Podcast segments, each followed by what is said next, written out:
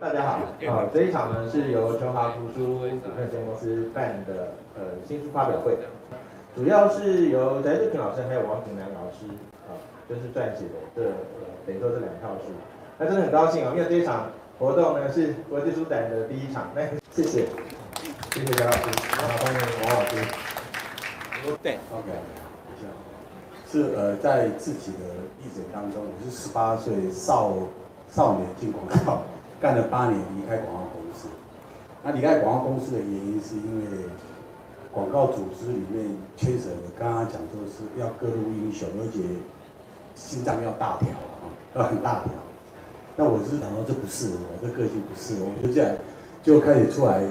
成立八八年成立，那就选择一条路，说那什么东西是可以衔衔接我以前的东西？那广告公司我待了八年，其实。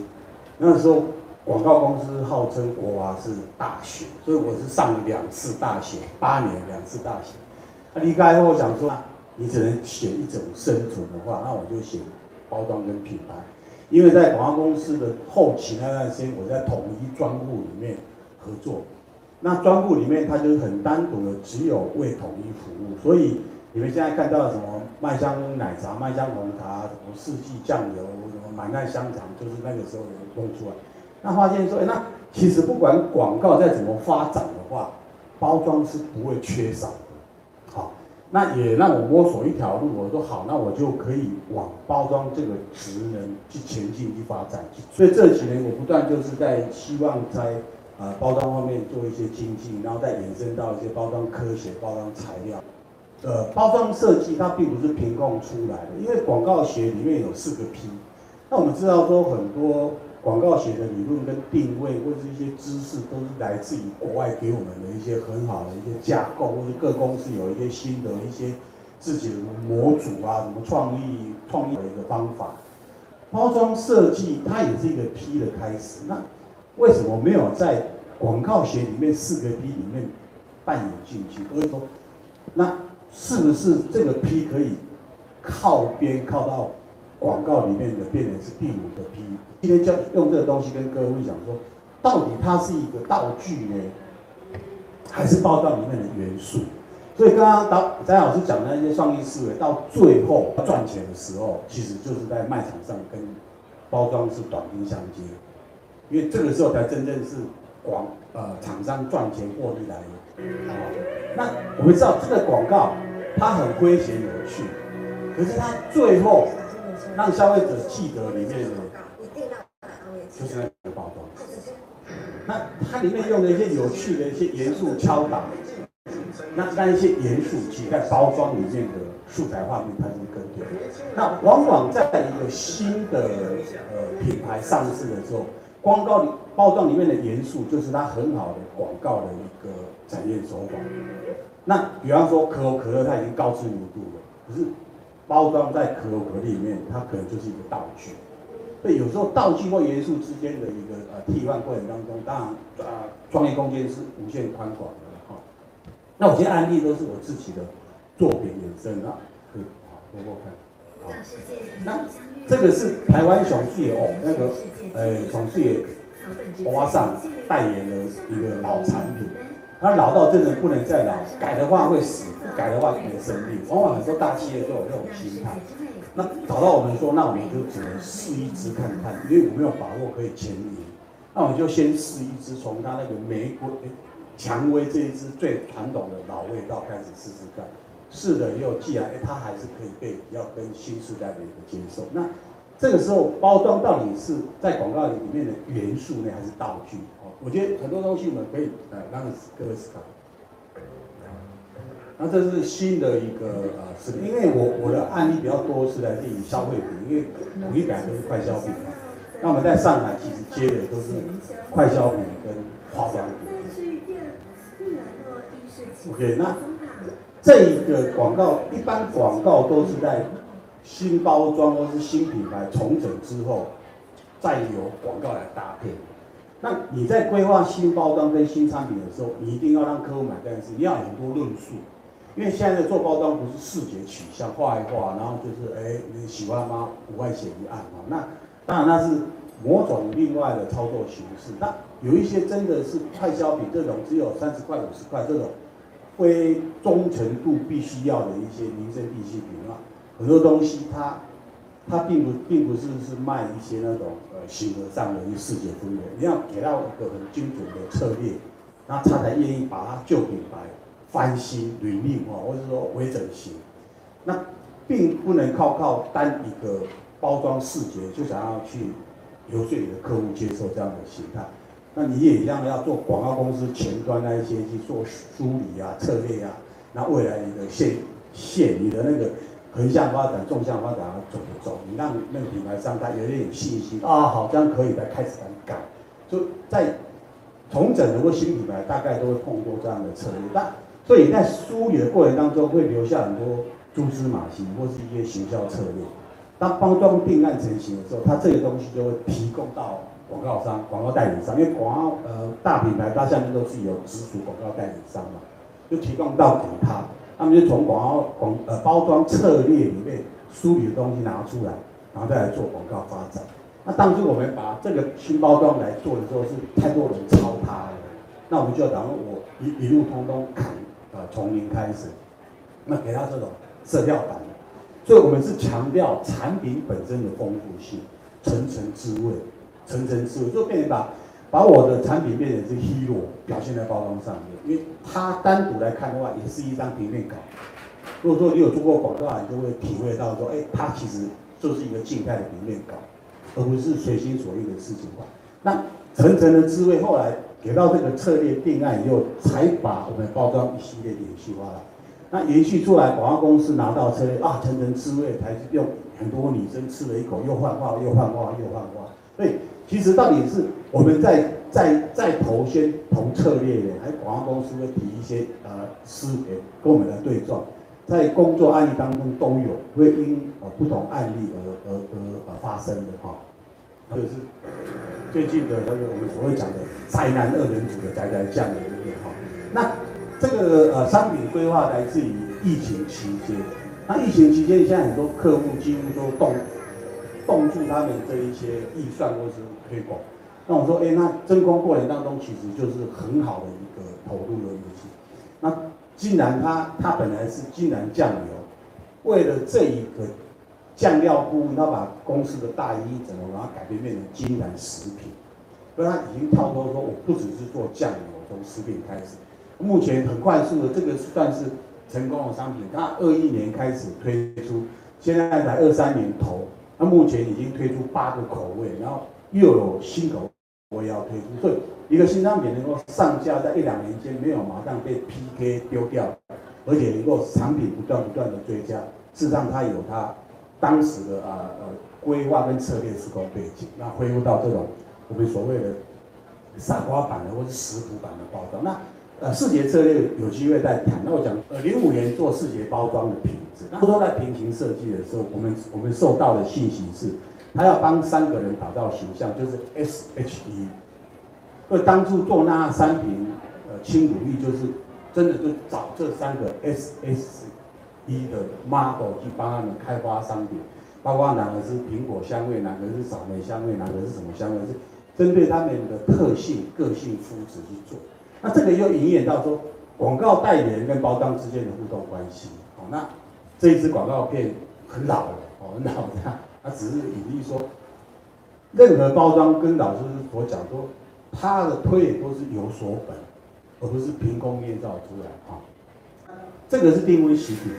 那定位食品，我们知道台湾定位食品有两季嘛，六月新娘跟有钱没钱请的好不好过的。定位食品的包装策略跟冲击各产业其实压力很大，一年有一年有两个新商品要推出，因为你你旧的商品消费者就不要了，很现实就不要了，所以你也不断不断要提出很多新的主张或是新的策略，而不是从视觉上去更换哦。所以你看大家很知道说什么爱情旅行箱啊，哦，或者一些什么什么呃什么这种什么呃呃呃呃包装形式的什么谢兰礼盒啊，什么。呃，中式、西式，其他人背后都有隐喻的一些策略。那当时我做的这个是从环保概念上去做出一个塑料产品，然后开一个模去做，那个有背后的一个因素，在书里面我都有写故事了哈。那也是做完包装以后，他们再去想策略的一些应用的方式哦。那练飞想它也是有影片的，那就是这也是要，其实那个时候大概都知道他们找的广告代言人是谁，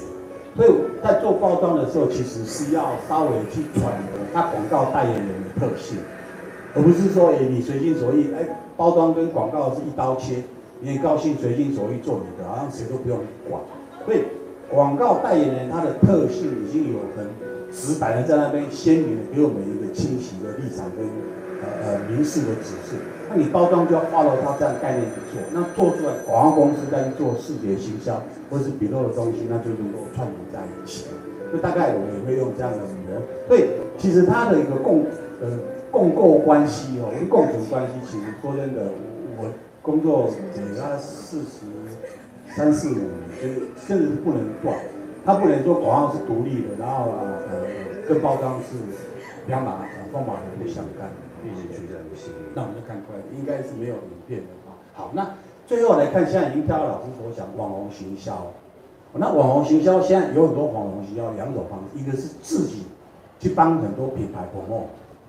自己哦那个网红是不是客户给钱的啊？一个是客户给钱的，请他帮我 promote。所以有一种就是我自己就一直帮各品牌一直一直推，推到它知名度高的时候，客户看到了来给你投产。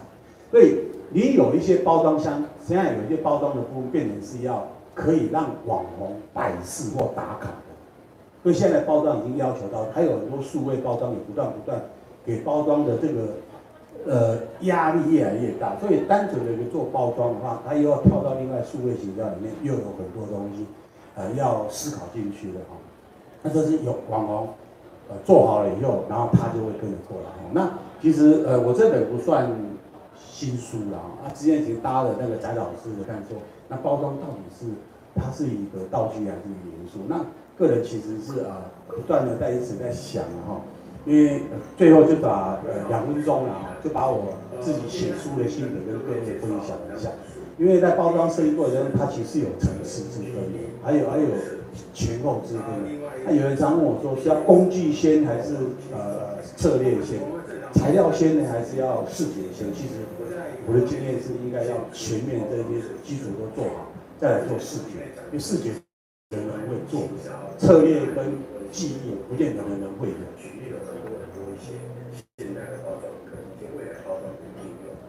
因为自己也也也一个呃呃 YouTube 的平台，那呃不呃不定时的会推出一些呃策略或技术方面的，但是都锁定在跟包装有关的东西，各位啊分享。那讲一些行销啊概念啊观念啊，关于包装它的重要性，它的未来的应用，包括它的品牌的衍生价值。那结果发现这样还不太够，因为我们要。在啊材料或是结构上的一个变异，因为材料而改变我们的结构，因为你的结构会使用不同的材料，在这个比较于设计前端之前的一些包装上面一些细腻的事情，如果没有把它讲好讲透的话，其实它在于未来呃设计上面，因为你不理解材料的多元性，不理解包装结构的适用性。而我们在设计上就受到一些，就是已知的观念的一些狭隘。如果能够打通任督二脉，我们先能够去理解材料跟结构之间的一个互动的一个关系问题，然后再来应用于我们的设计上面，它可能会更成熟、更方便。所以在啊，今年我把它正式的落地完成两本书，哈，那这两本书。其实是先发行，然后这本是后发行。但是建议同学们，建议你想对包装有兴趣的，先看的话，应该是先看包装结构，因为它谈的比较多，比较属于呃理性的啊，然后比较属于科学化的一些呃包装的一些知识跟系统，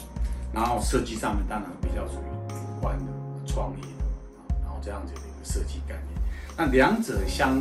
啊，啊交互应用的话啊，对于包装的这一种啊观念啊，或者定义上的一个提升，其实是有比较有大的一个帮助。所以在这个地方，好，那除了这两本的应用以后，其实我发现很多设计人，不仅是干包装的，很多设计人对于设计之后，广告策略或是设计定案之后的事情，其实是一片空白。那这个是讲到说叫做落地，什么叫做落地？因为你的创意很好，如果你的落地的经验知识不够，其实会被你的创意会打折。有时候啊，我要抖啊，洗干搞啊，就这样就好。所以落地的技术部分，不管是呃平面，不管是立体的，或是包装的，或是啊我们做广告、做海报，其实在落地这一块，其实很多知识是设计师比较少去接触，或是没有机会接触的。所以我现在也也有出版一本《资本墨色工》跟各位分享。那这个都是由清华这边来呃发行的。那今天到这边的话，其实我我是一路一路从呃实际工作，然后到学界教书。然后发现自己没教材，台湾没有官方教材，我就写了第一套教材。我教的第一个学生现在接很大厂，二十几年前的事情。那自己就一路一路写，然后摸索，写不对再丢掉再弄掉。目前应该有八本哦，那大陆有两呃两三本简体的变成上面的本科生的教科书。那有一本是高职生的呃就是部编版的，就就没办法在这边弄。部编版、高职生部编版关于设计印刷的书，所以不断的在学、在在呃练习，然后再丢开旧东西，像呃一杯水一样，满了就太满，我往往往常把它倒掉，重新再注入新的水，然后就不断不断在啊、给自己一些调整。目前应该是九本，这本就要第九本。以上大概的各位分享，谢谢。